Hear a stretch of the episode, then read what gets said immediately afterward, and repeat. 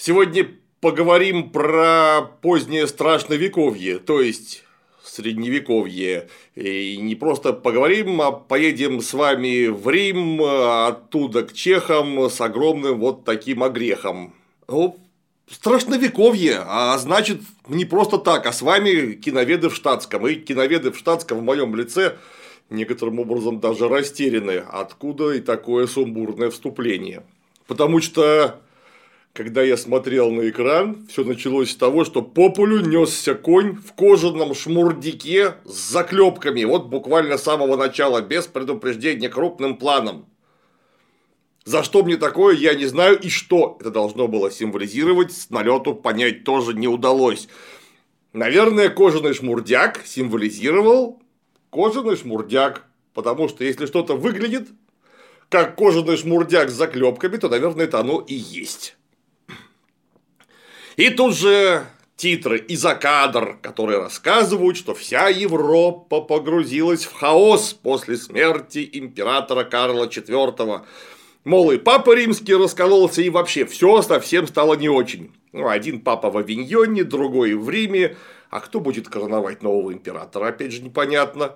И вот только новый-то император вот только он и сможет восстановить порядок, потому что тут чума, глад, смерть, мор по всей Европе, и нам уже показывают горы трупов, и каждый из трупов одет в совершенно непонятные шмотки, но все лежат в слякоти явно чешского происхождения, в Чехии не очень, и титр, который по-английски звучит просто medieval, то есть страшновековье. Все страшновековье, что ли, сразу. Я не очень понимаю, зачем так локализовать-то кинопродукт, потому что это чешский фильм. И называется он вот прям в унисон с теми длинными роликами, которые мы записываем на канале Дмитрия Юрьевича Пучкова о гуситских войнах. Называется он Ян Жишка просто. Как можно было слово Ян Жишка превратить в просто средневековье, я тоже не понял, потому что средневековье это, черт возьми, тысячи лет, а Жишка прославился так между 20 и 30 годами века 15 то есть как раз в позднем страшновековье, а вовсе не во всем страшновековье.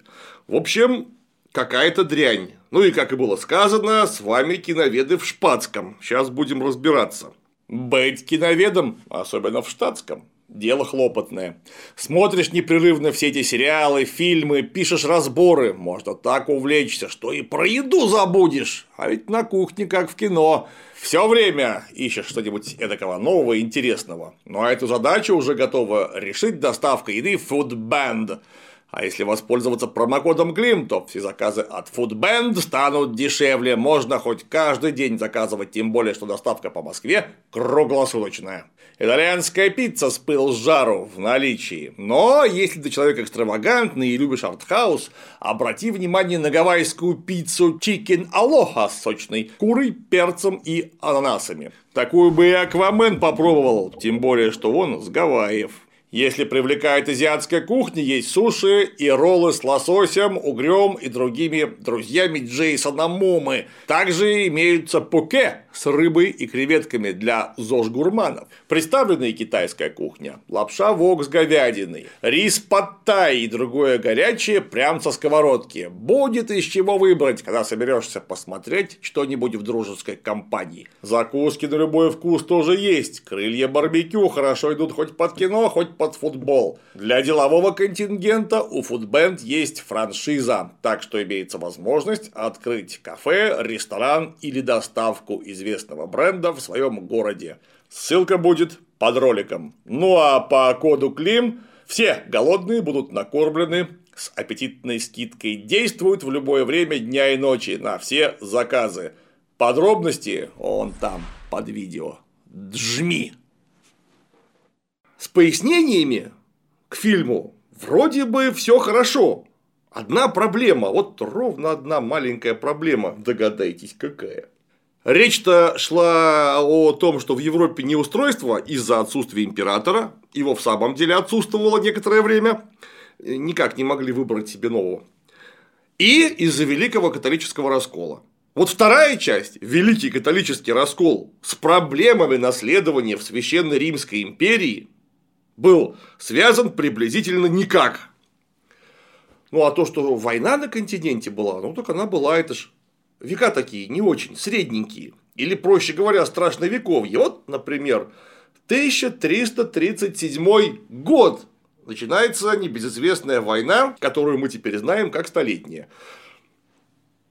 Скажите, пожалуйста, э, император, вот, например, Карл IV, который перед описываемыми в фильме событиями помер, он как-то был задействован в развязывании этой войны? Нет, хотя он там неплохо поучаствовал. Ровно как и его отец, дед короля Чехии и Германии Вацлава, которого нам в кино-то покажут.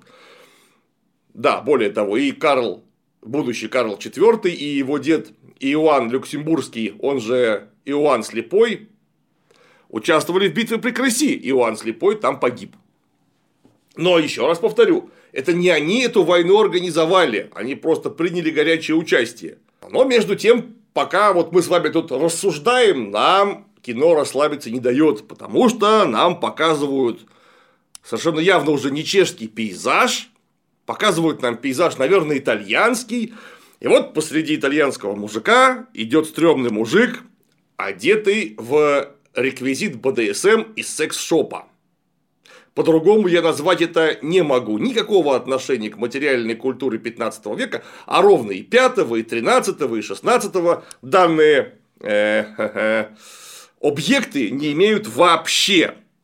Но в наличии все, что положено.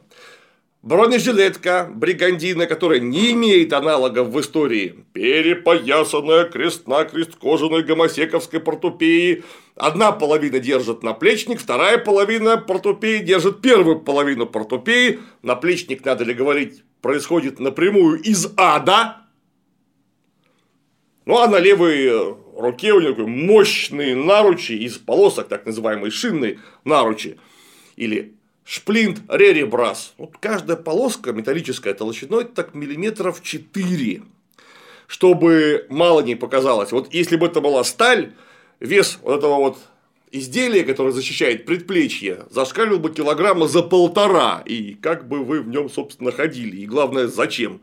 При этом правую руку защищать вовсе не надо. Там только матерая крага из шкуры с жопы дракона. Ну, тот самый знаменитый гомосековский кожаный наруч, который в обязательном порядке должен присутствовать в любом средневековом сеттинге, он просто неистребим. Штаны у персонажа дырявые, и все в грязи. На руках у него замечательные перчатки старухи-проценщицы вязаные. Вязаные без пальчиков. Не знаю, наверное, чтобы целиться было удобнее. Да, или, может быть, это даже не старухи-процентщицы вовсе перчатки, а кота Базилио из известного фильма про Буратино. Надо уточнить. В целом, дядя в опорках. Э, опорка-носец. И похож он сильнее всего на чучело. И, конечно же, густо измазан говном. Это же века-то не очень, как мы помним, средненький. Или, проще говоря, страшное вековье по причине измазанности ему приходится все-таки умывать лицо в родничке, чтобы протереть хоть немного чистого пространства и поглядеть на мир непосредственно, а не через тугую коричневую линзу. Некоторые, бывают, я слышал, напяливают на нас розовые очки и смотрят на мир через розовые очки, что мы категорически не приветствуем. А вот некоторые, как выяснилось, коричневые. Пока не решил, как к этому стоит относиться. Собственно, Титр нам и поясняет, что чучело в говне является будущим великим полководцем Яном Жишкой. Яна Жишку знаешь? А его жену Яниху? Яниху? Я не знаю. Собственно, уже из всего этого ясно, что речь не просто про Яна Жишку и его великие подвиги в гуситском движении, а о становлении Яна Жишки в предгуситский период. Вот как он был молодой человек и как получился из него великий воин и вождь гуситского движения. Вот об этом-то речь и пойдет. Итак, Ян Жишка протирает оченята, и Жишка утекла к таким же чучелам, как он сам. За кадр говорит, что дело и правда не в Чехии, а в Италии 1402 года нашей эры. Как будто и так не ясно, что средневековье – это наша эра, а вовсе не чужая. Ну и вот жишка потекла. А вдоль Италии стоят уроды. Один в кольчуге 13 века и накидке Проспера Говночерпия. Другой вот в расстегнутой до пупа коцовейке, на которую кое-где фрагментарно пришиты металлические пластины. Это от чего-то должно защищать, видимо, или может быть что-то символизировать. Но что именно это должно символизировать и от чего защищать, ведомо только пациентам, которые больны режиссеритом головного мозга, докладываю я вам. Знаете, есть такое заболевание, которое заставляет навязчиво обрежать массовку, а также героев второго и первого плана в немыслимые каловые массы с фрагментарно нахлепанным железом.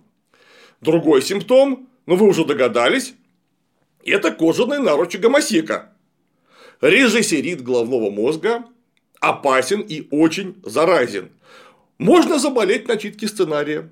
Э, передается также в кинематографических э, ПТУ, цехах костюма и реквизита. Будьте осторожны. При появлении первых симптомов необходимо изолировать больного от патогенной среды и снабжать его ударными дозами Клода Блэра, Анатолия Кирпичникова ну или хотя бы Клима Жукова. Одно чучело опирается на бердыш 17 века. Ну, речь-то у нас вроде как про 1402. Третье чучело с немыслимым железным щитом. Четвертое снимает с себя кирасу, которая напялена вот просто поверх драной перекидки без рукавов из картофельного мешка. Такая прекрасная дерюга на голое тело. Вот, мать ваша, у него деньги на железную кирасу есть, а на то, чтобы купить себе поддоспешную одежду и просто одежду, деньги у него кончились. Уроды вдоль Италии стоят не просто так. Уроды смотрят на драку, которая происходит внизу, под обрывом, вокруг кареты. Внутри кареты сидит Майкл Кейн в роли придуманного лорда какого-то Бориша, или Бореша, или Бореша, в общем, дальше будем называть его просто Майкл Кейн, потому что кто такой лорд Бориш, я не знаю. Лорд, ну, как полагается лорду, едет в карете, одетый в ржавую кирасу не по размеру, потому что горловина подпирает ему аж кадык вот так вот. А, ну, а его пытаются убить непонятные хмыри, которые скочут вокруг и мочат охрану лорда, одетую в непонятное. Хмыри одеты в непонятное точно так же. Надо лорда спасать. Уроды наверху обрыва подождали, пока стражи у лорда останется совсем мало, так чтобы их помощь была воспринята э, за нечто уникальное, за уникальную услугу, вот так вот правильно. И тогда Жишка затекла в седло, и принялась лупить всех шестопером конца 15 века. Жишка лупит настолько люто, что падают даже те, к кому он вовсе не прикасался. Кто-то ныряет в доспехах в реку, кто-то из нее выплывает, кто-то не выплывает. В общем, ужасная скоторезилова, которая заканчивается тем, что Майкла Кейна-то спасли. И вот тут-то выяснилось, что Майкл Кейн не просто так. Он очень важный, несмотря на ржавую керасу не по размеру. Ну а уроды во главе с мерзкой жишкой оказываются наемники, которые Майкла Кейна вообще-то подписались охранять за деньги. Как один сказал, только за гроши, а не за флорины.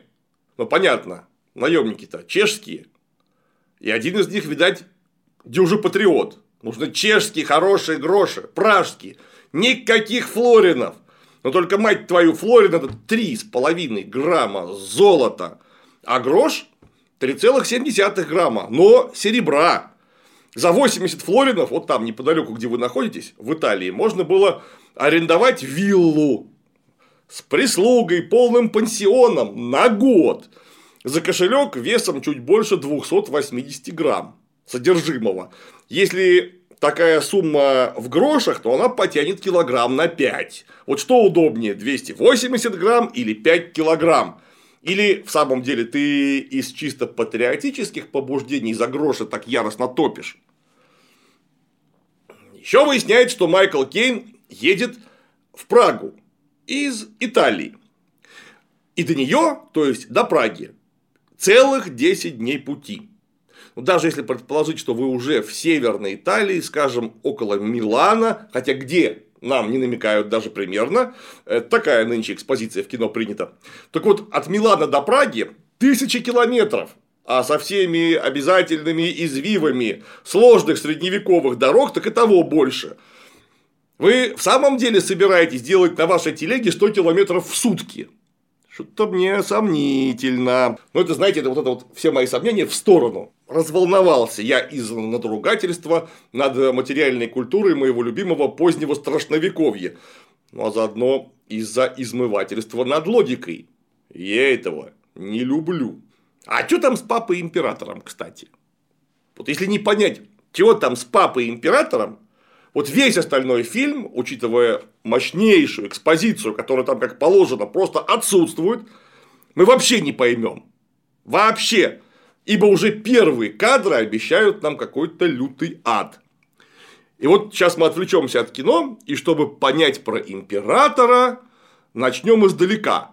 Правда, не из такого далека, как любит мой друг Сурен Сиранович Цармудян, не с палеолита, ну, все-таки поближе все-таки, наверное, с э, какого-то более-менее представимого средневековья, но не с 15 века. Итак, беды империи, как это ни странно, генерировались внутри самой империи, самой империи.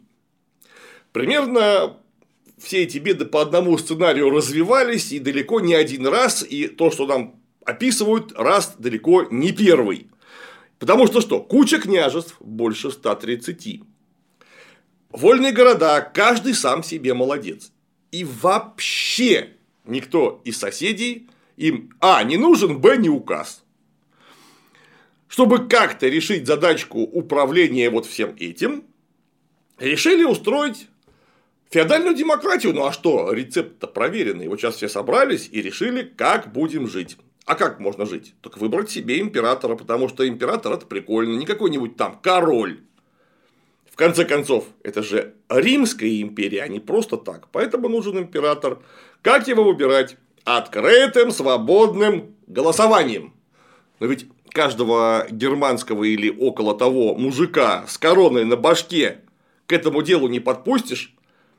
Потому что больно много этих мужиков. Там 140 владетельных семей, если на круг брать графы, герцоги, князья, марграфы, имперские епископы, даже короли имелись свои собственные.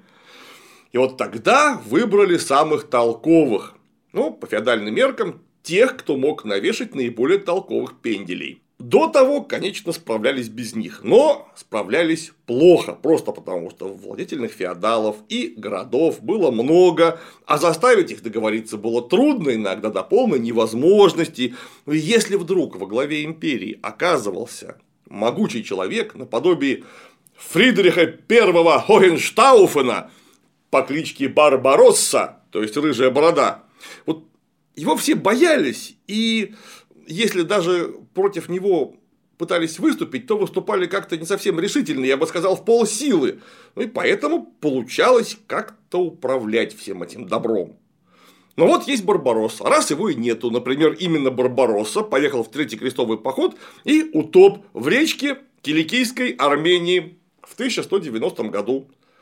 Потом, конечно, по инерции после него, пользуясь папиным авторитетом, правил сын Генрих Генрихович VI, Правил очень интересно, но недолго.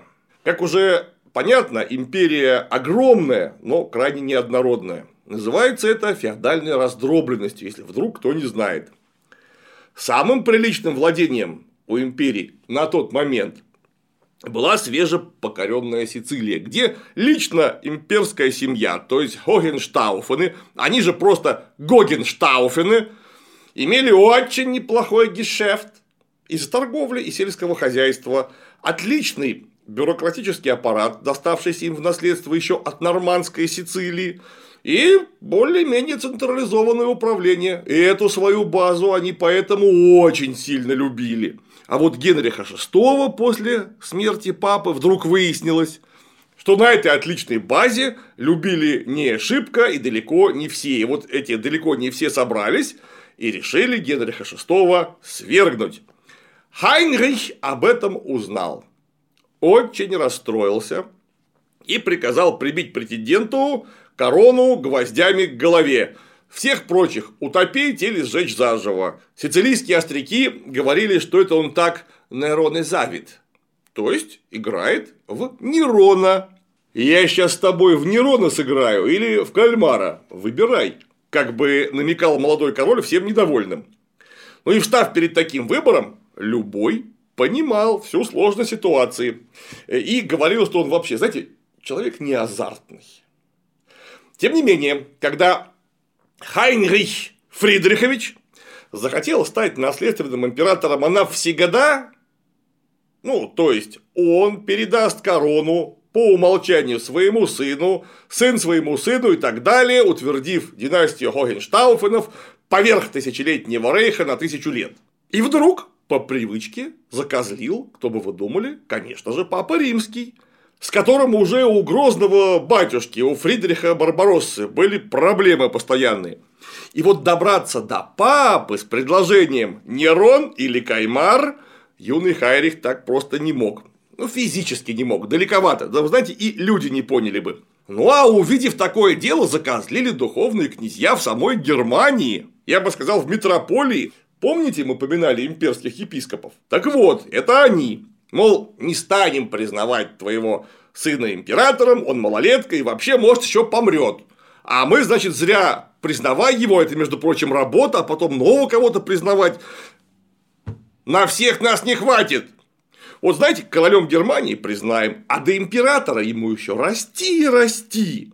Подождет, вон а, Карл Великий, не смотри, что великий. 32 года ждал, а ничего, не рассыпался, так что и твой отпрыск подождет. Юный Хайнрих покивал головой и затаил. Но, виду не подав, собрался в крестовый поход. Во-первых, чтобы развеяться, отдохнуть, получить немного денег и очень много авторитета.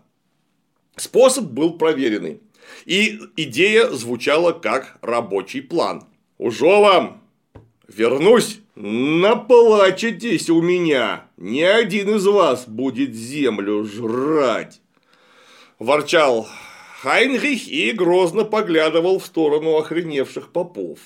По всем задаткам этого юного джентльмена выходило, жить можно бы беспечно при этом царе Нуах, ничто не вечно, и Генрих наш помре. Причем помре, даже не доехав до крестового паломничества, он просто в Сицилии набегался на жаре, вспотел, хряснул холодной ледяной воды с ледника, простыл и умер в 1197 году. Я, собственно, поэтому и говорю, что правило интересно, но очень недолго. А сын-то малолетний. Императором-то не признанный никем.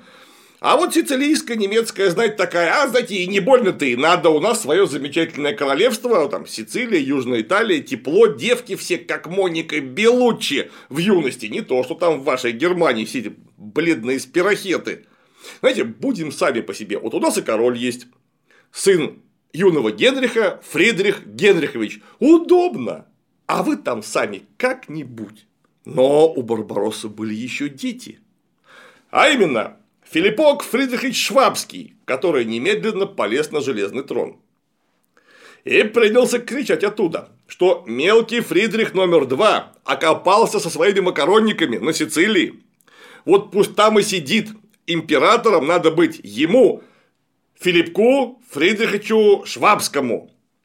На крики обратил внимание Аттон Брауншвейгский по фамилии просто Вельф, ну, то есть волк, волчара позорная. Это был мужчина очень серьезный. И на Штауфенов, которые сидели в Германии на железном троне, вроде бы уже и на Сицилии по факту был в большущей обиде, потому как его отца Генриха Льва Фридрих Барбаросса когда-то лишил всех наследственных земель, и сын был теперь не прочь поквитаться и вернуть наследственные владения. Для этого были все предпосылки, потому что он всего лишь навсего являлся сыном Матильды Плантагенет, дочки знаменитого короля Генриха II Плантагенета и не менее знаменитой Элеоноры Аквитанской. И воспитывался он прямо у дяди, еще одного серьезного мужчины. У Ричарда львиное сердце. где понахватался всякого. «Вы куда лезете?» – сказал он. «Вы ж, э, Филиппок, между прочим, малолетнему Фридриху Генриховичу присягали. Какими клятвами клялись! А теперь он же король Германии. Вот стоило старому императору помереть, и вы тут со своими аффектациями. Не потерплю такого оскорбления величества. Измена! Чтобы не терпеть оскорбление величества максимально эффективно, Атон произвел хитрый логический ход. Прямо скажем, неочевидный. Он решил стать императором и главным величеством самостоятельно. Одновременно архиепископ Таренский Эмо короновал в Майнце Филиппа Штауфена, а в столице империи Ахене другой архиепископ Кёльнский Адольф по фамилии Альтен короновал Атона Брауншвейгского. Часть знати поддержали первого, часть, как полагается, поддержали второго.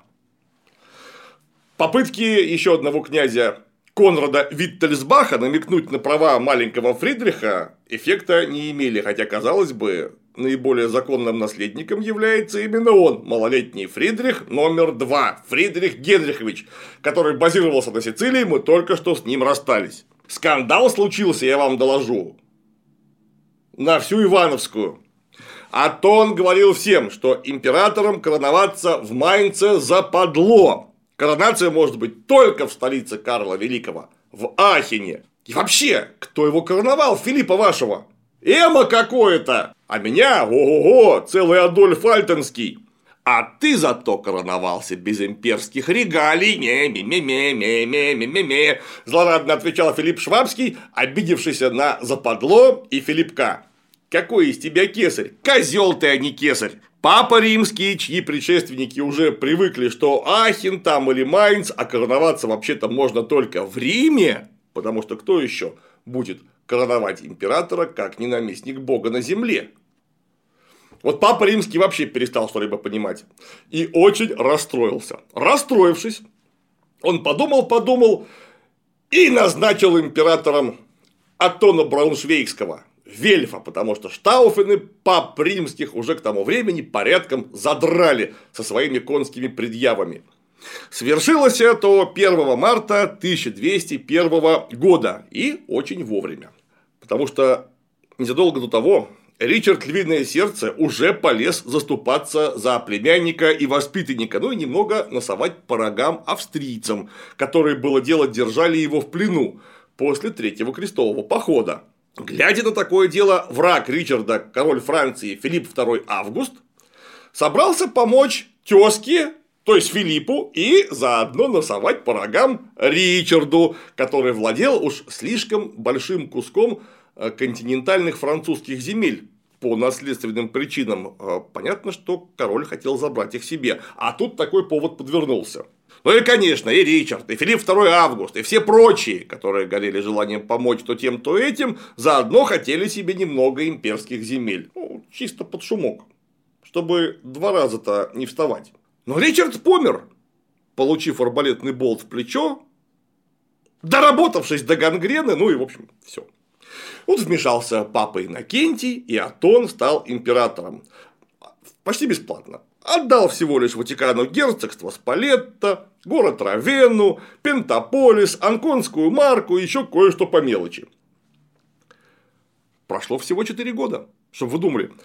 Филипп Швабский купил папу Иннокентия еще дешевле, он всего лишь обещал выдать свою дочку Беатрису за его брата, графа Рикардо Фиески. Мы же помним, что папа Иннокентий – это монашеское имя, на самом деле он был из очень знатного рода. Попутно Филиппа поддержала куча немецких князей, которым этот Вельф Брауншвейгский как-то резко перестал нравиться. Ну и вдруг архиепископ Кёльнский Адольф фон Альтен, который только что короновал Антона Брауншвейгского, короновал теперь еще и Филиппа. План был хорош, но одного Штауфен не учел. Дочурку свою, Беатрис, он уже обещал тоже Атону, но только Витерсбаху под номером 8. Антон VIII явился на королевскую свадьбу очень расстроенный и от расстройства зарезал императора прямо на свадьбе. За это вскоре, в 1209 году, его того декапитировали. Но на свободный трон опять полез Атон Брауншвейгский. А так как папе Иннокентию дружить было больше не с кем, короновал он теперь его. Правда, кошмар. Но все только начиналось. В 1218-м Атон скушал чего-то не того и обосрался насмерть, скончавшись от дизентерии. Тут выяснилось, что в Сицилии, как груша, созрел настоящий Штауфен, внук Барбароссы, Фридрих Генрихович II, который и утвердился благополучно на теперь уже совершенно ничейном троне. Так как это был Тру, настоящий Штауфен, он, как и дед, решил отнять э, Италию у папы римского полностью. Ну, вот так, знаете, чтобы была одна светская власть, а папа тут пускай немного у себя в церкви командует, а главным будет император. Таким образом, развязалась знаменитая борьба гвельфов, сторонников папы, и гибелинов, сторонников императора, каковая повергает в сон учеников, изучающих средние века, так вот, начиная прямо с учебника Иловайского по сей день. Человеку непричастному разобраться там почти невозможно я немного причастен. У Фридриха II было много занятий. Ему нужно было заниматься папой римским, науками, искусствами, поэзией, изучать пение муэдзинов, на все это нужен был досуг, то есть свободное время. Ну и тогда Фридрих, который чувствовал себя итальянцем гораздо больше, чем немцем, пошел на соглашение с германскими церковными князьями в 1220 году, а в 1232 году заключил соглашение и со светскими князьями, установив их почти полностью суверенное положение на их собственных землях. Ну не смотри, что он какой-нибудь граф. В своем графстве власть у него будет почти королевская, то есть полная. Это была знаменитая борьба за светский иммунитет на своих землях, которую немецкие князья, как церковные, так и вполне гражданские, уверенно у императора выиграли. Ну, просто ему некогда было ими всеми заниматься. Живите там, как хотите. И вот именно тогда, чтобы как-то упорядочить весь этот кошмар и не допустить его повторения, постановили выбирать наиболее толковых феодалов, чтобы император, как всеми признанный третейский авторитет, в полном порядке избирался уже в свою очередь ими на собрании Рейхстага. Толковых парней назвали просто князья, выборщики или иначе курфюрсты. Было их семь. Чтобы не получилось так, что голоса делятся ровно поровну, и тогда пришлось бы воевать. Ну а 9 или, скажем, 11 это уже слишком много. 7 в самый раз, да и цифра красивая. Это были архиепископы Кёльнский, Майнский, Трирский, герцоги Швабский, Баварский, Саксонский, ну а также фальцграф Рейнский.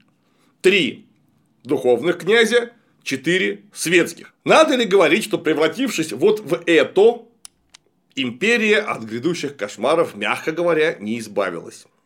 Просто к традиционной грызне князей, короля, папы, императора и свободных городов добавилась еще и отдельная грызня курфюрстов.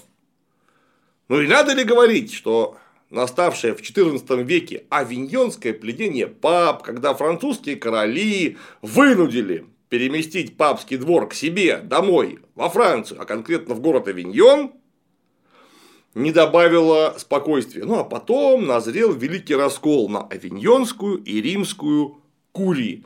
Но это специально, видимо, чтобы сделать описанный ужас по-настоящему ужасным. К моменту правления императора Карла IV, отца задействованного в данном фильме Вацлава, коллегия курфюрстов слегка поменялась. Вместо Швабии и Баварии там образовались король Богемии и марграф Бранденбурга что было зафиксировано в знаменитой «Золотой булле» 1356 года, которая закрепила феодальную раздробленность империи навсегда. Вот буквально как две капсулы пирамида закрепляют понос. И вот в эту-то лужу и угодил король Богемии Вацлав Карлович. В 1378 году, сразу после смерти своего великого отца Карла Люксембурга. Ну а теперь Опять к фильму. Надеюсь, с кошмарным кошмаром и ужасным ужасом стало более-менее понятно. Группа странно одетых уродов привозит Майкла Кейна в столицу, в Прагу. В Италии было тепло и хорошо, в Праге холодно и плохо, аж даже светофильтр потускнел. На Карловом мосту через реку Волтаву прямо у костров греются бомжи. В Граце заседает король Вацлав и его младший брат Сигизмунд Люксембург. На дворе, напомним, 1402 год. Вацлава исполняет Карл Роден, он же Юрий Омович из фильма Гая нашего Ричи «Рок-н-ролльщик». Я ж подпрыгнул, когда я его увидел, настолько был счастлив. Сигизмунда играет не худший актер Адриан Уэйт из фильма «Хранители», он же Мэтью Гуд. Подобрали парней хорошо. Родан, во-первых, природный чех, морда у него чисто чешская. Плюс прототип был заметно старше брата на 18 лет. И Роден старше Мэтью Гуда, причем тоже заметно. Хорошее на этом закончилось. Как только Сигизмунд открыл рот, все хорошее в него залетело и обратно уже не показалось до конца кино. Сигизмунд орет буквально на местного аристократа Розенберга в исполнении еще одного прекрасного актера Тиля Швайгера. Как они умудрились таких парней звучить в такую дрянь. Вот он орет на Тиля Швайгера, чтобы тот судил старшенькому Вацлаву денег для коронации в Риме. Это, прошу прощения, как? 1402 году Сигизмунд делал буквально вообще совсем все, чтобы окончательно выпереть старшенького Вацлава по причине его э, мягкотелости с германского королевского трона, а потом заодно и с чешского, ну, чтобы занять их самостоятельно. Вацлав в Чехии ощущал себя неуверенно, точно так же, как в Германии. Еще в 1376 году Карл IV добился избрания Вацлава королем Германии, ну, то есть фактически собственным соправителем. Вполне распространенная практика. Но мы же помним о курфюрстах, да? Вацлав с 1373 года был марграфом Бранденбурга. Таким образом, два голоса короля Богемии и Бранденбургского курфюрста принадлежали самому Вацлаву, ну, заодно его отцу, э, императору и королю Богемии, как соправителю. Оставалось подкупить минимум двух курфюрстов, чтобы было четыре голоса против трех. Что и было сделано. Для этого Карл догадался отменить привилегии швабских вольных городов, которые самым раньше и выдал. Для чего? Для того, чтобы передать их крупной аристократии которая должна была поддержать Вацлава, ну и хотела немного денег. Вот фиг он угадал, потому что имперские вольные города, пользуясь привилегиями, которые уже получили из рук самого Карла IV, создали Швабскую лигу и принялись отстаивать свои права. К 1385 году в Швабише Штаденбунде, то есть Швабском городском союзе, вместо 14 городов уже составило 32 города, и вот-вот должны были примкнуть новые. Вот как бы то ни было, даже удивительно, но Вацлава короновали. Пришлось бедняге лавировать между разрастающимся швабским союзом, аристократией, курфюрстами, и он всем поголовно оказался должен, а через два года раз и помер его великий отец, прикрывавший сына от многих неприятностей. Ну и Вацлав вдогонку оказался чешским королем со всеми положенными к этому проблемами. Дело в том, что Карл IV был в Чехии очень любим. Он сделал для Чехии по-настоящему много. Создал Пражский университет, небывало развил чешскую торговлю, наладил серебродобычу. По факту при нем отстроилась Прага Настоящая имперская столица. Вместо любого германского города Карл IV основное время проводил именно там, в Праге. Жить было неплохо и, самое главное, очень забогатело знать и высшее купечество. И вот если Карла в Богемии хорошо знали, то Вацлав, по большому счету, был там чужак. Он пытался разрешить свои дела в Германии за счет чешского ресурса. Ну и наоборот, чешские дела за счет ресурса германского. Мы же понимаем, он одновременно двойной король, германский и чешский. Дико бесил этим знать и в Чехии, и в Германии, а заодно дико бесил этим города, которые терпели убытки на торговле. Самое главное. И вот, чтобы как-то справиться с валом неприятностей, Вацлав в 1384 году заключил со Швабским союзом соглашение в Гейдельберге. По нему города закрепляли собственные права и привилегии, а гарантией этого выступал лично король, которого избрали главой Швабише Штаденбунда. Представляете, какой извив. С одной стороны, это было хорошо, потому что король лично встал во главе городов, получив таким образом серьезную финансовую поддержку довольно мощного союзника. Но вот это уже в свою очередь не понравилось большой части аристократии. Нескольких месяцев не прошло, как Швабский союз оказался сначала в состоянии конфликта, а потом и прямой войны с Рупертом, Марграфом Пфальским, напомню, еще одним курфюрстом. Руперт привлек на свою сторону недовольных и расколотил швабские войска в битве при Дёффингене в 1388 году. Так что король вынужден был мирить собственный городской союз и недовольную аристократию, распускать коалицию на условии принятия всеобщего имперского мира. И вот только после этого, вдумайтесь, только после этого, фактически после гражданской войны, и собственного поражения он смог уехать в Богемию и решать дела там. Там получилось вообще плохо. Толпа немцев, с которыми мирились при Карле IV, потому что Карла IV, повторюсь, любили, ко временам Вацлава начали казаться местным чехам, натурально оккупантами или около того. Каким конкретно чехам? Ну, вообще всем, и чешским чехам, и селезским чехам, и богемским чехам, и даже чешским немцам, которые прибогато селились там, жили, работали, трудились, рожали детей, наследовали землю аж с 13 века. Ну а богатейшим феодалом Богемии, кто бы мог подумать, внезапно оказалась католическая церковь. И вот она позволяла себе очень много лишнего. Ну, во-первых, она легко перла против короля. Во-вторых, клала с прибором на собственные профессиональные обязанности, ну, то есть агитация, пропаганда и высокоморальный облик, чтобы первые два пункта легче заходили в голову обывателя. Хуже всего получалось с обликом. Чешские попы массово вели себя так, что волосы шевелятся. И возникает вопрос, а это вообще точно церковь? Или какая-то банда с дикой смесью мажоров, золотой молодежи, спекулянтов, прямо уголовников и педофилов? Не все, конечно, были таковые, но многие, и эти многие были очень сильно на виду.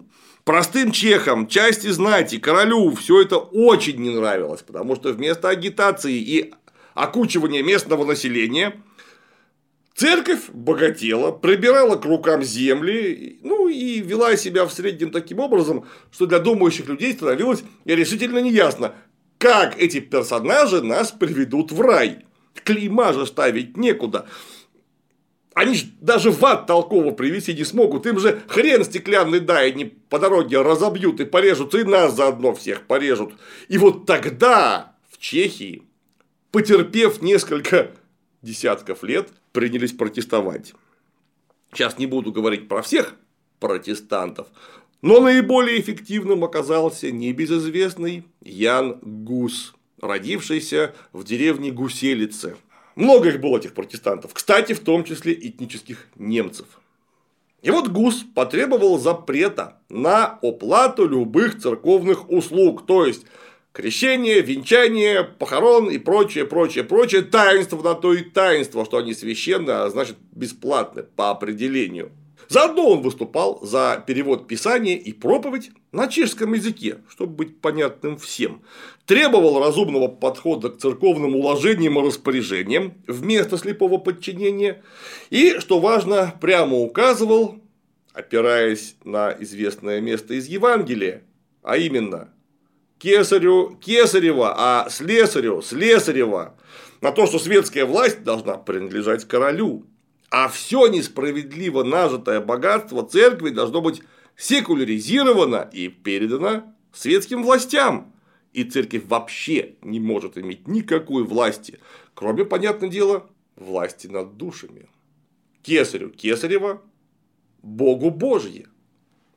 И это так понравилось Вацлаву, что он немедленно сделал Гуса духовником своей супруги и всячески ему благоволил. И если вдруг кто-то из например, из Рима, обращал внимание короля, что надо бы как-то с ним разобраться, что он себе позволяет, Вацлав говорил, тихо, тихо, тихо, тихо, тихо, не беспокойтесь, все у нас под контролем. И вот это-то, в свою очередь, страшно не понравилось высшему духовенству страны. И короля, вы представляете, вызвали на стрелку. Не гляди, что Вацлав был мягкий человек, а он в самом деле был мягкий. Про него писали «взошел на трон младенцем, и так младенцем проправил до самой смерти». У нас про таких обычно говорят малолетний дебил, потому что это не цифра в паспорте, а состояние души. Так вот, не смотри, что он был мягкий человек. Всю свиту пражского архиепископа на стрелке арестовали и бросили в застенки, а наиболее борзый Ян Непомуцкий, а именно генеральный викарий Праги не просто так, был запытан насмерть, а тело его положили в мешок и бросили во Волтаву, даже не удостоив христианского захоронения. И вот тут-то понеслась вся аристократия, которая делала бизнес вместе с церковью, и сама, конечно, церковь, взвелись на дыбы. Восстание было настолько удачным, что в 1394 году короля пленили, поместив в тюрьма. И только в 1396 году его младший брат Сигизмунд сумел Вацлава восстановить на троне. А зачем он впрягался за старшенького? А все потому, что теперь поговорим о Сигизмунде. У Сиги дела складывались, прямо скажем, очень сложно. В 1387 году он стал королем Венгрии из-за удачного династического брака с наследницей Венгрии. Но его положение было там очень шатким, а все потому, что сначала там была вдовствующая королева, мама супруги, ну то есть теща. Кто же любит тещу? Тем более, что теща там не просто так, а королева-регент, которая вообще-то по факту и управляла страной. Но это было очень неприятно, но настоящие неприятности начались после хорватского восстания, когда восставшие хорваты добрались до вдовствующей королевы, королевы регента и просто ее зарезали были очень серьезные подозрения, что все это хорватское восстание инспирировал лично Сиги, чтобы избавиться от тещи. Вот такие семейные отношения. Чтобы развеять подозрения, Сиги немедленно выступил против восстания и хорватов разбил, что, впрочем, подозрений с него вообще никак не сняло. Ну еще бы. В частности, королева Мария, его жена, до конца жизни подозревала мужа в убийстве матери. Ну и тут Сиги, чтобы мало не показалось, пошел в крестовый поход против турок, где по собственной дурости и из-за конфликта с французскими рыцарями он всего лишь проиграл битву при Никополе 1397 года, где его знатно отметелил султан Баязид Молниеносный. А в Венгрии короля взяли и объявили мертвым, потому что вестей-то не было. И вот тут-то началось по-настоящему. Вернувшись домой, После битвы в очень дерьмовом расположении духа Сиги созвал всех на королевский сейм в Кржевицах, где взял и зарезал всех несогласных членов хорватского парламента, которые противились его власти и объявили его мертвым. Это привело всего лишь к 12 годам гражданской войны. Такой вот неуемный человек. Чтобы как-то разобраться со всеми этими делами, ему нужны были бабки. А взять их можно было или в Германии, или в Чехии, а лучше и там, и там. Для этого неплохо было бы заручиться поддержкой брата, который и де юре, и в общем много где де-факто оставался королем. По крайней мере, его так признавали. Вот он Вацлава вытащил из заточения. Вацлав, очень обрадованный собственным возвращением на богемский трон, материально Сигги сказал очень маленькое спасибо. Младшему отдали Бранденбург и Лужицы, назначив заодно и наследником богемского престола. Но ведь это же явно недостаточно для полного счастья. Потому что, когда брат помрет, вообще неизвестно, он вроде не собирается, и что с того, что я наследник, а вот этот Бранденбург и Лужицы, их не хватит, чтобы поправить дела и в Венгрии, и в Германии, со всеми своими долгами рассчитаться. И тогда Сиги принялся интриговать, здраво рассудив, что такой старшенький нафиг не нуженный, нужно все забирать себе. Сиги приехал в Германию и намекнул местным, что Вацлава там не видели на секундочку так уже 10 лет, созвал курфюрстов и вызвал Вацлава на стрелку. Одновременно хитрый Сигги подпустил в Богемию собственного двоюродного брата Йоста Моравского. А ведь у него Вацлав совсем недавно отнял Бранденбург, чтобы отдать своему брату Сигизмунду. Началась война, и надо ли говорить, что на стрелку в Германию Вацлав просто не явился, не доехал он туда, не было физической возможности. Ну и после этого курфюрсты вместе с Сигизмундом объявили Вацлава некомпетентным пьяницей и сместили того с трона за утрату связи с производством. А королем назначили только не Сигизмунда, а Руперта III Виттельсбаха, того самого марграфа Пфальцкого. И вот Вацлав остался без германского трона, без германской поддержки и с крайне недовольной богемией под собственной жопой. А ведь еще был недовольный Руперт, который в 1401 году пошел на Вацлава войной, осадил Прагу и заставил, заставил Вацлава признать его германским королем. Вот только Вацлавского признания не хватало, чтобы Руперт почувствовал себя спокойно. А в 1402 году Сигизмунд поднимает восстание в Чехии и берет своего брата в плен, снова заточив в тюрьму. Отбили Сигги только лояльные ему чешские рыцари в 1403 Такая получилась непростая история. Это я все к чему? А к тому, что, блин, представить себе ситуацию, когда Сигизмунд уговаривает кого-то в Чехии отправить Вацлава на коронацию в Рим, это невозможный, очень смешной бред. Они к тому времени ненавидели друг друга так, что аж кюшать не могли. Да и не был-то уже в 1402 году Вацлав никаким претендентом на любую коронацию. Это раньше надо было делать, не в 1402 году. Нормально так мы в историю углубились. Короче, Тельшвайгер денег давать не хочет. Мол, вы сейчас помрете в Италии, как ваш прадедушка Генрих VII, а долги кто отдавать будет? И те, и еще старые, вы ж набрали-то уже немало. Конфликт.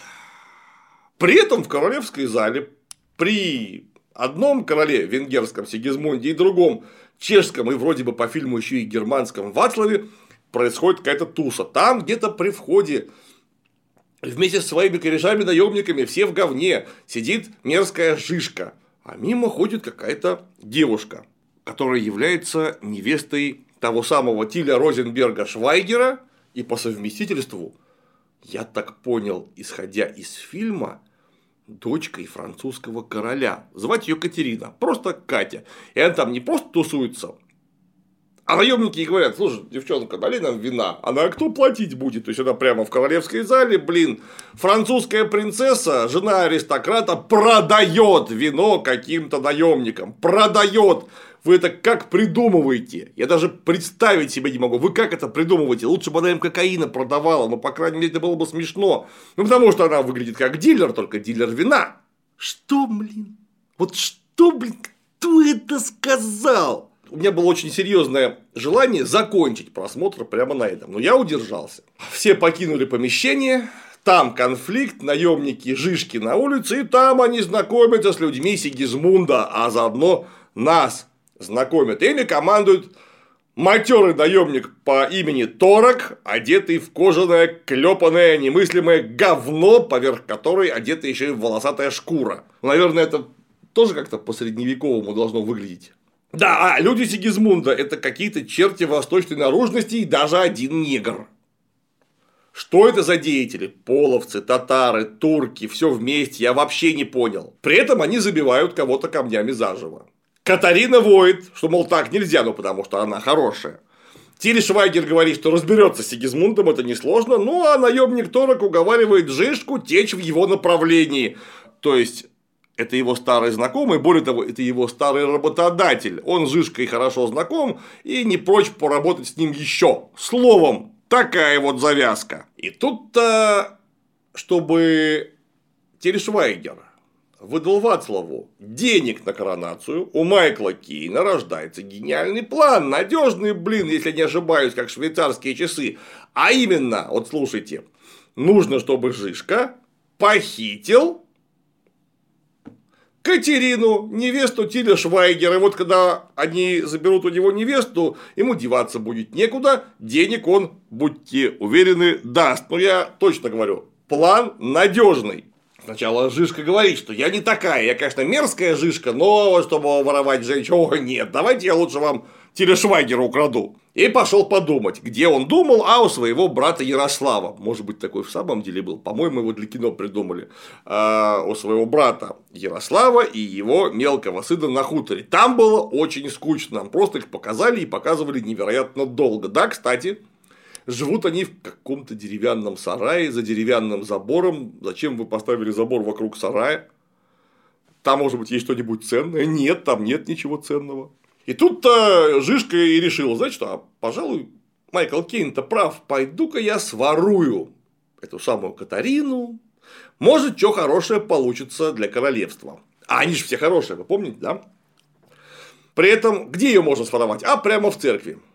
В храме. И вот в храме нам показывают, как проповедует лично Ян Гус. Яна Гуса нам показывают в виде размытого пятна на кафедре. Вот есть размытая кафедра, за кафедрой размытое пятно, которое что-то вещает. Кстати, вещает он настолько дикую ахинею против короля, что я аж заслушался. Вы уверены, что вот это пятно это Янгус был? Янгус вообще-то выступал строго за короля. Потому что страной должен управлять король, а церковью церковь. И ничем больше. Вот был главный пункт его программы, из-за которой его любил Вацлав. Это потом последователи Гуса будут проповедовать против короля, только уже Сигизмунда. Так потому что он Гуса-то сожжет в Константском соборе через несколько лет после описываемых событий. Но пока-то ничего подобного, правильно? Но нет. И тут люди жишки как на Катьку прыгнули, запихали ее в телегу с трупами и увезли из города. И вот пока ее туда и сюда возили, Тильшвагер-то сообразила, что невеста того. И бросился к Сигизмунду, мол, верни тетю. Он подумал, что это Сигизмунд ее спер. И тогда по следу Сигизмунд отправляет своего наймита Торока, бывшего работодателя мерзкой жишки, одетой в говно. В виде разыскных мероприятий наемник Торок сжег хутор брата Жишки и посадил его сына, племянника Жишки, на кол. Ну а брата Ярослава взял в плен, чтобы поменять на Катьку. А как они узнали, что это Жишка украл Катьку? Но ведь это же никак непонятно из фильма вообще. Вот как Сигизмунд догадался, что Майкл Кейн подговорил именно Жишку воровать Катьку. Почему не кого-то другого? Там этих наемников должно быть, в общем, довольно много. Майкл Кейн там богатый, важный, у него что, никого кроме Жишки из друзей нету. Судя по всему, э, Торок Жишку не видел много лет, так он ему обрадовался. Почему он решил, что Жишка в курсе всех дел и будет задействован? А если бы в самом деле не Жишка украла Катьку? Зачем бы он тогда сжег хутор? Словом, одни вопросы. Это экспозиция такая, повторяюсь. Нам теперь в кино не считают нужным что-либо объяснять. Ну или объясняют так, что может быть лучше в самом деле без экспозиции вовсе. И вот, посмотрев на все это дело, Жишка понимает, один не вывезет. Надо, чтобы кто-то помог. И тогда он идет к повстанцам. Каким повстанцам? Какие повстанцы в 1402 году?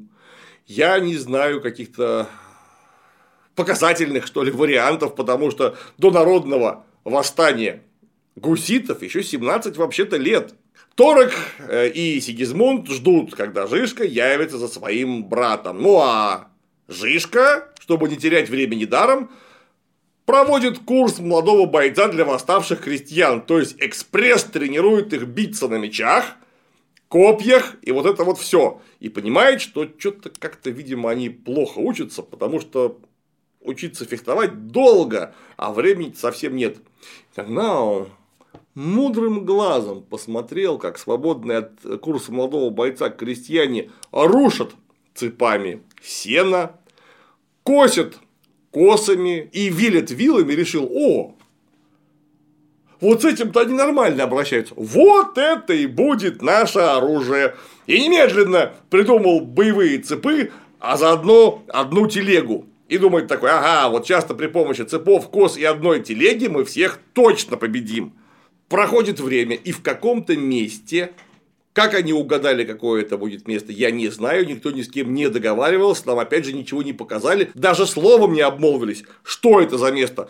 Там все встречают всех, а именно наемники, крестьян. А у крестьян-то с собой уже секретная телега, обшитая бревнами и какие-то цепы. И начинается обмен. В ходе обмена вдруг выяснилось, что Катька уже не хочет идти к Розенбергу, потому что у него наемники, и они зверствуют. Вот ничуть не лучше, чем наемники Сигизмунда, хотя это одни и те же люди. И кто вам сказал, что это наемники твоего мужа? Там просто есть несколько человек, которых муж будущий вполне законно послал вместе с людьми Сигизмунда тебя дуру искать. Но нет, вы все одним миром мазаны, а Жишка вдруг уже хороший. А будущий муж плохой, и поэтому не пойдет она к нему к чертовой матери. Подумаешь, Жишка всего лишь ее похитил из церкви для обмена на деньги. Это же не считается, правда? Меняться, правда, пришлось. Вот брата забрал Жишка, Катьку забрал Торок, и вроде все разъехались. А потом, опять непонятно где, но крестьяне снова встретили наемников. Мне эти географические извивы решительно не ясны. Потому что если одни ехали с одной стороны, другие им навстречу, вот они встретились, передали кого надо и поехали, видимо, в обратные стороны. Но как крестьяне оказались на пути у наемников? Или, может быть, наемники на пути у крестьян? Это посложнее, чем структура сериала «Тьма» недавнего, там, где немцы на атомной станции плакали под дождем и перемещались во времени. Тот-то сериал, кстати, был хороший. Опять назревает конфликт. И вот крестьяне, перегородив дорогу секретной телегой, сперва пустили дымовуху, подождя сырое сено, Лучники-арбалетчики Сигизмунда через дым вообще никуда не попадают, при этом с холмика арбалетный снайпер Яна Жишки в тот же самый дым бьет без промаха, ни разу не промахнулся. А потом через дым на телегу поскакали всадники с копьями. Опять же, вот через дым. Зачем скакать на лошади в лоб на какую-то телегу? Вы, собственно, что добиться-то хотите? То, что там стоит здоровенный воз, вы видели до того, как пошел дым. Да и дым, вы знаете, идет не как от сена, а как будто там такую хорошую удыша поставили с белым дымком. Понятно, что свежеобученные крестьяне сказали, что они божьи воины, и немедленно всех дегенератов, которые в лоб подъехали к ним на лошадях, побили цепами по голове, порезали косами по ногам, а пацаны, ну, натурально, там дети, закидали их камнями из прощей. Что может сделать детская рука при помощи прощи и камня с железным шлемом 15 века, я не знаю, точнее, нет, точно знаю, ничего, но тем не менее помогло. Караул. Вот это баталия. А потом в дым отправили пехоту. И она такая, тун-тун-тун-тун, идет но хитрая жишка уронила на пехоту телегу с камнями, которая была припрятана на соседнем косогоре. Когда не успели ее припрятать? Вопрос. В общем, всех положила, все воют, корчатся под камнями. Все плохо, а в это время секретный засадный отряд Жишки заехал с другой стороны и отбил Катьку у караула. Таким образом, Жишка остался и с братом, и с тетенькой. Тогда Торок повел наемников в атаку лично. Вот такого, конечно, жишкинцы уже не могли выдержать, и они все вместе слиняли в пещеру, которая секретным способом пряталась в кустах ровно за спиной. Еще раз. Как они подгадали это самое место? Потому что в одном этом самом месте должны были совпасть крестьяне, наемники, место для секретного военного ваза, склон для телеги с камнями, которую они заволокли так, что никто не заметил, еще и вперед наемников – причем подгадали телегу так, что именно в этом месте точно пойдет пехота, а еще пещеры позади себя для отступления. Натурально это, если бы у вас была рация, квадрокоптеры, спутниковая разведка и целый генеральный штаб в тылу, вот тогда, возможно, можно было бы это подгадать, и то не факт. Потом драка в пещере. Как Торок их нашел и догнал, я не знаю. Но он их нашел и догнал. Там началось э, вот это все, вот это боевая буза, и Жишке Торок выбил глаз. Мы же помним, что Жишка одноглазый. Вот именно в пещере он его и потерял. Но, тем не менее, все успели разбежаться, а Жишка с Катькой занырнули через какое-то подземное озеро. Что Жишка в доспехах, что Катька в длинном платье плавают под водой как боженьки. При этом знатная леди еще и обладает э, всеми основами оказания первой помощи посредством обмазывания фекалиями и насыпания опарышей в рану. Вот она выходила Жишку, он такой не совсем здоровый, валяется на земле, и тут же с ним поссорилась. Почему? А потому что он не хочет вести ее домой. Ну, то есть во Францию. Тут я просто обязан отметить колоссальные актерские дарования актерки Софии Лоу, которая играла леди Катарину. Она переплюнула даже актерку из фильма «Сумерки», хотя это сложно. Вот всюду ходить, лежать, стоять, сидеть, радоваться, бояться. С такой рожей, что группе, страдающей средневековье, пора срочно менять аватарку. Возьмите эту физиономию, вам очень пойдет. Ну а наемники даже не просто так. Они же рыщут. Ведь Торок же посланный Сигизмундом и подручный Розенберга, ведь они же роют носом землю, и они доходят до деревни, где базировались повстанцы. И в деревне они находят секретный Жишкин наплечник. После чего все поняли и немедленно приступили к антипартизанским зверствам, там кого-то повесили, кому-то настучали по роже, а Жишка, тетя Катя, на все это смотрят из лесу. И тогда тетя Катя с отмороженной рожей немедленно бросилась всех спасать. Жишка бросился спасать тетю Катю и устроил резню. А тетя Катя плоским кухонным ножом зарезала розенберговского рыцаря, который был одет в кольчугу и террасу. Ну, это примерно так и работает. Ну, а крестьяне как на наемников всех разом прыгнут и всех того. Ну, а Катька стоит с отмороженной рожей вот такая. Я, знаете, я хорошо кривляюсь, но я не могу сделать двух вещей теперь точно. Я не могу изогнуть каждую бровь в восьми местах, как Эмилия Кларк, Дыня Таргарян, и не могу сделать настолько же отмороженное лицо, как Софи Лоу. Просто не получается. И тогда Жишка передумал. И он приказывает своим парням вести тетю Катю к папе во Францию. А Жишка парни покумекали и решили, что Франция что-то далеко. А Майкл Кейн гораздо ближе тогда они привязали Жишку к дереву, а Катю повезли сами. Пришли дети, которые обладают секретным наплечником Жишки, отвязали Жишку и говорят, твои парни Катю везут в охотничий дворец Вацлава, а Сигизмунд и Розенберг дворец-то уже захватили. И сейчас, вот прямо сейчас, Катя приедет прямо к ним в лапы. Нашли Майкла Кейна. Майкл Кейн подстрелен из арбалета. Сообщает, что если Катя попадет к Розенбергу, тогда королевству конец. Это как работает? Вот есть невеста. Она окажется у собственного суженого. Он и так уже сговорился с Сигизмундом.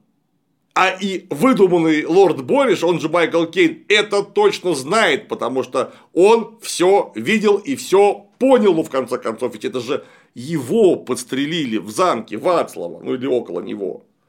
Личность тети Кати теперь вообще в кино и в сценарии излишняя. Вот она будет, ее заберет обратно Розенберг, ее заберет Вацлав, не поменяется ничего, потому что Сигизмунд уже работает против своего старшего брата в открытую. Кстати, а когда он стал работать против него в открытую, он только что пытался заставить Тиля Швайгера дать ему денег на коронацию. Где, в каком месте он передумал и почему, тоже не очень ясно. Ну, как бы то ни было, он уже восстал, тетя Катя не нужна. Вот куда бы она ни делась. Ну и вот Жишка, парни приходят с и э, в замок выясняют, что там пацаны Торока и все как начали драться вокруг Катьки, а хитрый Жишка в это время с толпой крестьян ну, просто взял и залез в замок. И его никто не заметил. Ну, сука, как? Во дворе адское месиво крестьян с наемниками, Жишка опять рубается с тороком и опять получает от старшего коллеги люлей, после чего валяется на земле, а торок вместо того, чтобы его зарезать, пытается вербануть на свою сторону и говорит, а посмотри, ты ж такой же, как я, давай го со мной. А тетя Катя поглядела на все это дело, так поглядела на все это дело и говорит, ну, за любовь, и как прыгнет со стены, с обрыва. За ней тут же сигают с воплями «Ну, Жишка!», прихватив с собой Торока. Ну и топит Торока под водой, дав ему по башке камнем, наконец-то одолел. И все закончилось. Внимание! Все закончилось. Это конец фильма. Дальше будет только заключение все действия, все приключения, все сюжетные завязки закончились, когда Катька просто сиганула со стены. Ну, видимо, она поняла, что она в сценарии лишнее, нужно что-то с ней делать, и решила самовыпилиться. И самовыпилилась. Розенберг и Сигизмунд смотрят так на это дело все из зубцов крепостных, такие, м-м-м. о, вот какая глупость-то вышла, а? Какой кабак приключился со всей нашей стратегией? И что теперь делать? Все, их больше нету в сценарии, их больше нет в кино, они просто исчезают. Точка. Вот это завязка, вот это кульминация, вот это сценарное мастерство. Жишка опять в доспехах спокойно выплывает из озера, вытаскивает Катьку. Ну, она такая, о и умирает. Все. Все. Куда делся Вацлав? Его вообще-то только что то ли пытались свергнуть с престола, то ли уже свергли, хотя реально-то уже, конечно, свергли, но вот в кино его то ли пытаются, то ли свергают, он только что был, его раз и нету. Вот был Карл Роден, и вот его нету. Он только что играл, правда, плохо, какую-то очень дурно написанную роль, но в конце концов у него была задача оказаться в Риме на коронации самого себя императором, для чего ему нужны были деньги – которые мог дать почему-то только Тильшвайгер. Ну, окей. Вот Тильшвайгера к даче денег принуждает младший брат Сигги. Потом младший брат почему-то перестает любить старшего брата, а захватывает его охотничий замок, после чего Вацлава просто нет в кино. А ведь это же ради него все затевалось! Как вы так умудряетесь? Что это за насилие над логикой? Зачем это все было снято? Я решительно не понимаю. Потому что нам показали становление Жишки. Вроде бы. Но где тут Жишка испытал становление? Вот он догадался до того, чтобы цепы обить толстыми гвоздями и до телеги за один раз. Вот он догадался и все. Он видел Яна Гуса в виде пятна. И то ему сказали, это Ян Гус. Он так и не смог отшпилить французскую принцессу, хотя вроде бы собирался, и в итоге своих маневров довел ее до суицида. Где остановление великого полководца? Вот он пришел к каким-то крестьянам. Придумал одну телегу. Как он стал Яном Жишкой, который пошел за учением Гуса, это он один раз послушал пятно и решил, что это круто, и один раз сказал, Э, принцессе, что ну я слушал Густа, давай ко мне не затирай. Я в курсе, о чем он говорит. Все. Почему он стал выступать на стороне восставших горожан, крестьян, мелкого рыцарства? Кто он сам вообще? Ведь Жишка же это рыцарь, посвященный рыцарь, да, из бедного дворянства. Но это рыцарь. И как этот рыцарь превратился в одного из величайших полководцев всех времен и народов, без дураков. Повторяюсь, при помощи придумывания одной телеги, обшитой бревнами, а, цепа и это, приделать косу к палке, так это не работает, потому что ни цеп сам по себе, ни тем более самодельная э, боевая коса, это не оружие победы, это вообще ничто. Почему нам не показали становление его от сперматозоида до великого маршала? Они не показали, и все. Там какая-то невнятная любовная история которая даже не тянет вообще-то на нормальную средневековую куртуазную романистику. Да почитайте вы э, фламенко, что ли, любовный плен, или любое произведение Кретьена де Труа или Вольфрама фон Эшенбаха. Там и драматизма, и элементарно событий интересных больше, чем вот в этом фильме, который длится за два часа. Что с вами произошло? Куда логика делась? Я не знаю. И о чем вообще кино? Вот тащат утопшую Катьку. Вокруг крестьяне вдруг перевозбудились и стали кричать, что они божьи воины. Это они так вдруг поняли, что они божьи воины при виде абсолютно посторонней утопшей француженки с отмороженной рожей. И они что, после этого подняли восстание? Нет, восстание они подняли после того, как сожгли Яна Гуса, и то сильно не сразу. Потребовалось соорганизоваться. А тут непонятная жишка, которая вообще-то втравила их в серьезные неприятности по фильму. Утопшая мало знакомая, а может быть вообще никому не знакомая француженка, э, немного неживая. И они все кричат, что они божьи воины. Вот это я понимаю огонь. Ну и кончается фильм тем, с чего начался. А именно с вида проскачки лошади в кожаном клепанном шмурдике. Там сверху сидит Жишка, целует французское кольцо, показывает огромное количество военных телег, и на них скочут бесконечные, бесконечные шеренги немецких крестоносцев. На этом ЗТМ и все. Ян Жишка, великий полководец, не проиграл ни одного сражения, тыры-пыр, восемь дырок, точка. А я вообще-то ждал этой ленты. Ну, конечно, не без опасений, но тем не менее, это же чешское кино, а не голливудское кино. При этом для чешского кино очень недешевое, там 23 миллиона баксов только на продакшн потрачено. Э, мягко говоря, денежки неплохие. И где эти 23 миллиона баксов? Вопрос риторический. Ну, просто за такое бабло на чешском антураже можно было построить чешское средневековье в натуральную величину. Потому что неужели вы думаете, что вот эти говнокожаные опорки стоят таких денег? Или что, все ушло на гонорар Тилю Швайгеру и Майклу Кейну, так вы даже их применить-то не сумели. Да, кстати, из раз, два, три, четыре, восьми главных героев режиссер Петр Янкл, прилюдно, многократно заявлявший, что неплохо бы обратить внимание уже в конце концов на исконную чешскую культуру, применил семь иностранных актеров. Чех там ровно один и тот неудачник Вацлав в исполнении все-таки чеха Карла Родана. Все остальные англичане, американцы и даже один вроде бы датчанин, тот самый, который играл матерого наемника Торока, одетого в говно с звериной шкурой сверху. Вот это возрождение чешской культуры. Вот это я понимаю нормально. Вы знаете, у нас, например, в России до всех событий, когда можно было пригласить кого угодно, у нас что-то не догадывались массово приглашать на актер наших русских деятелей культуры, истории и искусств только американцев. Вот было бы неплохо. Матильда, и чтобы всех поголовно играли 8 американцев, один датчанин, ну и, скажем, один э, чех, да, и один русский. Данила Козловский, естественно. Ну а кто же еще? Даже наши говнодела до такого не додумались. А чех ничего. Неужели потому как э, кино планировалось в американский и английский прокат, а там чехи никому не нужны.